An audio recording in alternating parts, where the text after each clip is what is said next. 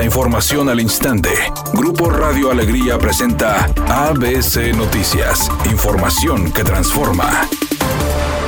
El Instituto Mexicano del Seguro Social, el Gobierno de Nuevo León, integrantes del Gabinete del Gobierno Federal, así como representantes de los sectores empresarial y de trabajadores, presentaron el programa Entornos Laborales Seguros y Saludables. Además, firmaron el Acuerdo Nacional por la Salud, la Seguridad y el Bienestar de las Personas Trabajadoras, para integrar esfuerzos y establecer una nueva cultura de prevención y promoción de la salud en los centros de trabajo. Estas acciones a favor de la salud de las y los trabajadores de México son para reducir enfermedades crónico-degenerativas y evitar accidentes en espacios laborales, y se lograron a través de una amplia coordinación del IMSS con el sector empresarial, estados y organizaciones obreras.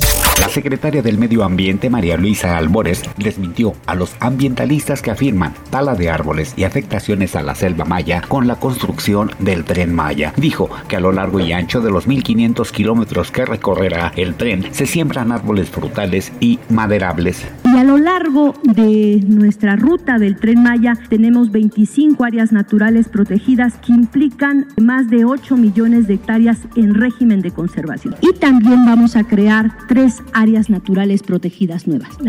ABC Deportes informa, los Tigres finalmente están en la liguilla. El número uno del torneo fue el equipo del Pachuca. Va a descansar obviamente al igual que Tigres, Atlas y el América son los equipos que van de forma directa a la liguilla. Mucha gente piensa que Tigres no cerró bien el torneo con solamente dos empates en los últimos cuatro partidos. Pero Miguel Herrera dice que también se debió este último juego a siete bajas que se tuvo en el plantel.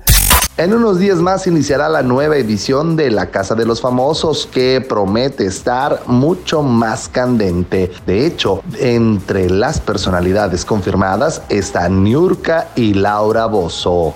Temperatura en Monterrey 35 grados centígrados.